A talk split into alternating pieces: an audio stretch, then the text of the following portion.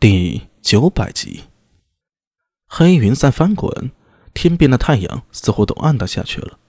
黑色的潮水在涌动，在迅速蔓延。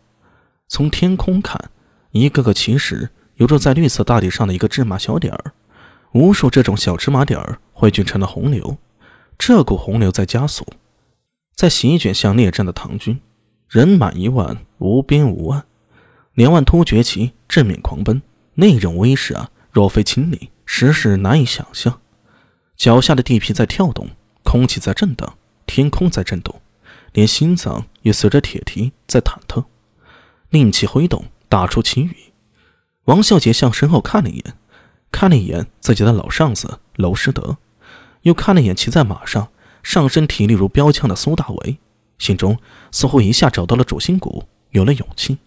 一手抓着缰绳，一手握住脚弓。用力向上举起，从他的喉结里发出一声暴喝，然后单人独骑跃中而出，在他身后紧跟着一支骑军，这是五千骑，是王孝杰在胡人仆从中优中挑选，精挑出来善于骑射之士。经过数场战争中的磨合，虽然还不太纯熟，但也勉强可以用了。王孝杰的跃骑时，按唐军习惯的战法。沿着战场边缘斜切过去，他的作战便是要用擅长的骑射，迟滞敌人的移动，尽可能的对敌人造成杀伤。王孝杰之后，木塔上大起舞动，早在一旁候着的崔启收回视线，他无声的将轿面上的铁面给拉下来了。他现在可以说是武装到了牙齿里，全身上下都包裹着铁甲，甚至头盔里都有铁质的覆面。只露出一双眼睛，他的手里握住自己的兵器，是那对铁瓜锤，目视着前方不断逼近的突厥铁骑，驱动身下的战马向前。一支五千人的骑军随着他的动作向前移动。将乃百兵之胆，崔去所率领的便是一支重甲骑。这一个月，苏大为率领他们灭大部落二十七，中等部落五十六。小部落不计其数，大量的搜刮和犄角，勉强能拼凑出一支铁甲金旗了。这比之太宗立国的时候那支玄甲金旗，自是差得远。不过好在对面的敌人，也不是当时武力达到顶峰的突厥骑。王孝杰的乐旗在战场中游走，负责策应和迟滞敌人，打乱敌人节奏；而崔琦负责的就是攻坚，他要做唐军之盾，挡在最前面。这支重甲骑若是不能挡住迎面而来的突厥狼骑，那么接下来的战斗就难打了。娄师德心中仍有些忐忑不安。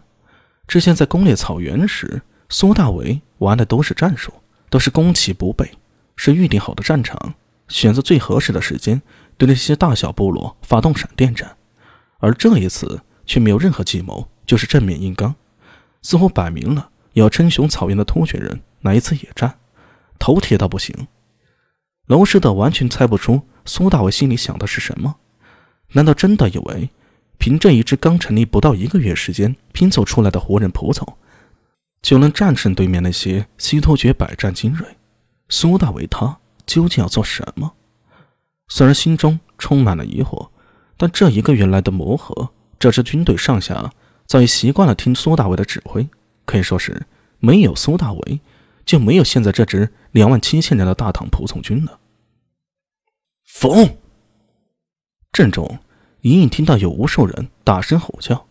罗师德抬头看去，只觉得天空一暗，不由得倒吸口凉气啊！是天色暗的，不是别的，而是一大片箭雨。刚才听到的声音，是无数角弓弓弦弹抖发出的尖笑声。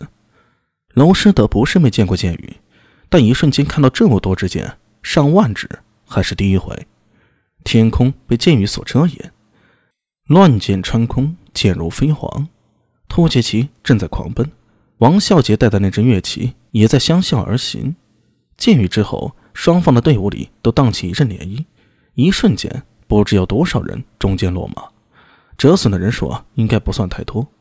这让娄师德稍稍呼了口气，毕竟第一波箭雨还存在试探，接下来的战斗啊。才是真正的残酷的绞肉机。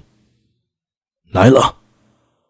阿史那道真一勒马头，向苏大为和罗师德厉声道：“轰隆隆隆隆，正面万马齐奔，突厥狼骑终于杀了上来。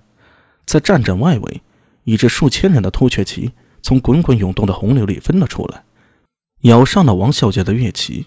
双方如两条盘旋的恶龙，不断的纠缠撕咬着，用手里的张弓和箭雨向对方射击。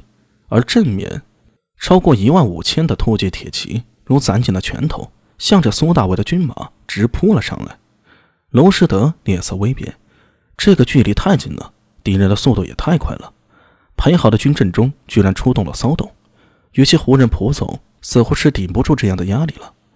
中军都有人顶不住，那崔庆那边带着几千人会如何呢？他们能顶住突厥人的冲锋吗？娄师德的心一下子提到嗓子眼里了。